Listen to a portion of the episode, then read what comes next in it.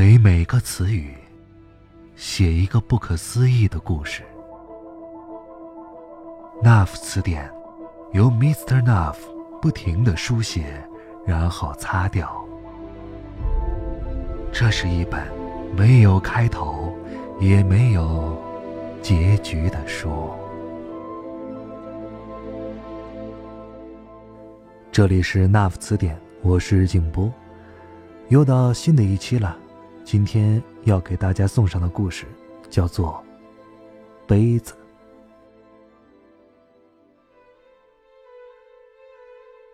刘颖颖中午去婆家吃了饭。婆婆是从大学副教授退休的，人温和中带着威严，话从来不多，但会注意每一个细节。午饭只有她和婆婆两个人。一个山西籍的女佣，从来不说话。刘莹莹跟婆婆在一起，应对自如。嫁入豪门这门功课，她已经做了二十多年。吃完饭，刘莹莹把自己的杯子洗好，放进包里，出门坐了公交车。建国西路上的法国梧桐很茂密。树叶里，不小心掉下来的阳光，都显得小心翼翼。在这个上海最低调富有的区域里，走在街头，每个人都面带着笑容，但每个人的手提包里，都有自己的秘密。刘颖莹的秘密，是她的杯子。她今天穿了一条纯白的学生款连衣裙，就像一个音乐学院的女学生。午饭的时候，婆婆还有意的提了一句：“这件白裙子不错，不过，你可以把着装变得成熟一点了。”听不出来是建议，还是不满，还是其他。刘颖颖今天的杯子是大红色的，婆婆没有发表看法。她知道刘颖颖喜欢杯子。刘颖颖的老公是一名舰长，一年有八个月的时间在海上。当初两个人确定婚事的时候，遭遇了双方家长的极力反对，或者确切的说，主要是男方家长的极力反对。老公家里是那种隐藏富豪，公公曾经有过公职，但有钱之后就下海了，或者下海之后就有钱了，钱还算干净。公公在家里平常不说话，都是婆婆做主，所以两个女人之间的角力是很激烈的。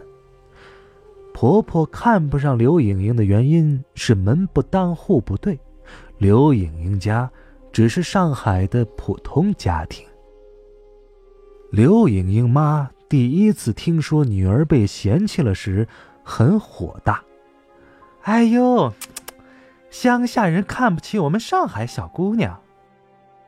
当听说男方家资产以十亿计之后，换了个说法切，这些土豪懂法吧？我们家女儿可以琴棋书画诗酒花，样样拿得起的哟。哎呀，只要你们年轻人好就好的呀。老公很迷恋刘颖颖，对她千般好，知道她喜欢杯子，每次出海回来，至少二十款全球各地的杯子带回来。刘颖颖征服婆婆。只有一招，让他儿子对自己死心塌地。刘莹莹每天中午坐公交车去婆婆那里吃午饭，两个女人之间的交流不多。婆婆退休之后迷上了考古，她本来的专业是哲学，这两个学科之间的跨度蛮大的。家里的二楼是婆婆一个人的空间，刘莹莹从来没进过婆婆的房间，她不感兴趣。刘莹莹过来住的时候住在三楼上。不过，老公出海之后，刘莹莹会回父母家住。金窝银窝，不如自己的狗窝呀。到公司的时候，前台的小姑娘会给刘莹莹拿来一个快递。快递的包装里三层外三层，最里面是一个金属盒子，是一种很轻很轻的金属。刘莹莹不知道是什么材料。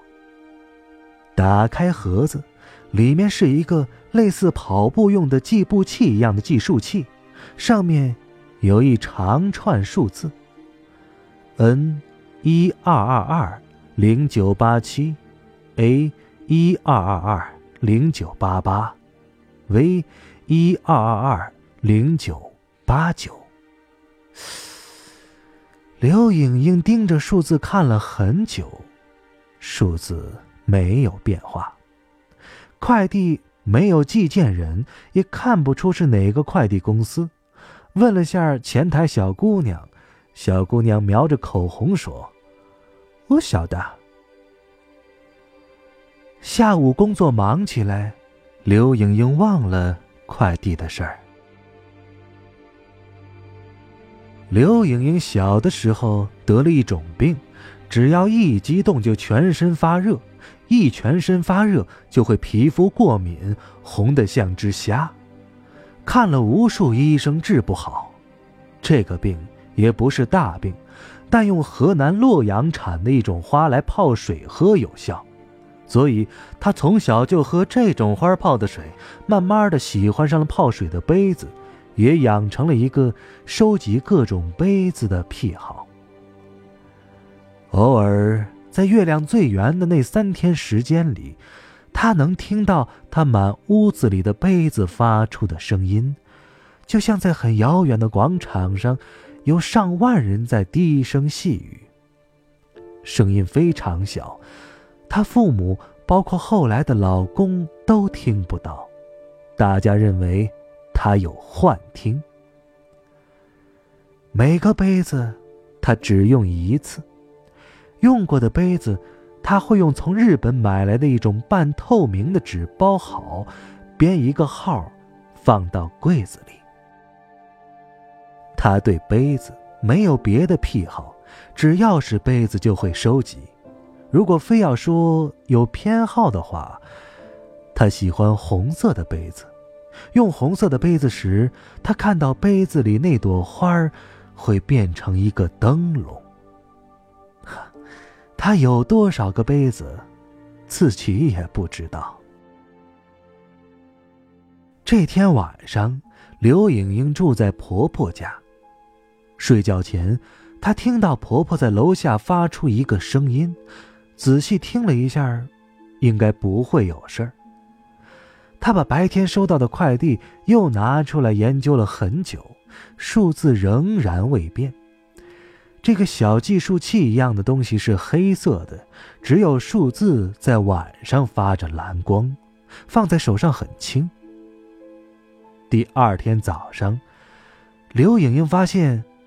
那个计数器的数字发生了变化。N 一二二二零九八八，A 一二二二零九八九，V 一二二二零九九零，数字加一了，这是什么意思呢？早饭的时候，刘颖颖把计数器拿给婆婆看，并随口问了一句。妈，昨晚听到你房间里有声音，怕你摔着了，没事吧？婆婆的眼睛盯在计数器上，淡淡的说：“我没事。”妈，这些数字是什么意思呢？也不知道是什么人寄的快递给我。数字会有什么意义呀？你每天走的路。也是数字，你每天见的人也是数字，能够用数字描述的东西，都是假的。婆婆一开口就是哲学。刘莹莹今天用的杯子是一个用防水纸做成的白色的杯子，是老公从新西兰带回来的。婆婆突然说：“啊，你明天继续用这个杯子可以吗？”刘莹莹第一次听到婆婆用商量的口吻跟她说话。连续两天用同一个杯子，也许婆婆知道这对于刘莹莹是一个挑战，所以才破天荒的用了商量的口吻。而连续两天用同一个杯子，对刘莹莹来说，会让她犯病，喝花泡水也没用。婆婆的第一次商量，以及那个神秘计数器的好奇，让刘莹莹决定付出一次被过敏折磨的代价。这天是星期六，刘莹莹不用出门，她回到三楼自己的房间，婆婆也回到了自己的房间。整栋房子陷入了月亮般的寂静。就像建国西路上其他若干老式洋房一样，只有风掠过树梢，每一栋房子都像风里的一幅画刘颖英从下午就睡着了，第二天早上才醒。在这场长达二十个小时的睡眠中。他听到了一个清晰的声音在对他说话。我们错过了。刘颖英是被婆婆叫醒的，婆婆居然进了她的房间，站在她的床前看着她。刘颖英感觉自己的皮肤正发热，她迷糊的看着婆婆的脸。婆婆说：“数字没有变。”婆婆手里拿着那个数字器，上面的数字果然还是昨天的。刘莹莹闭上眼，再次睡了过去。她感觉自己行走在一片声音上，那些声音变成了固体，像云，又像冰一样的薄薄的固体。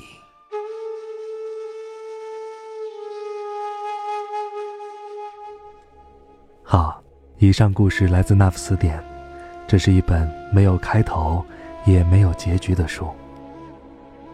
我是静波，咱们下期再会了。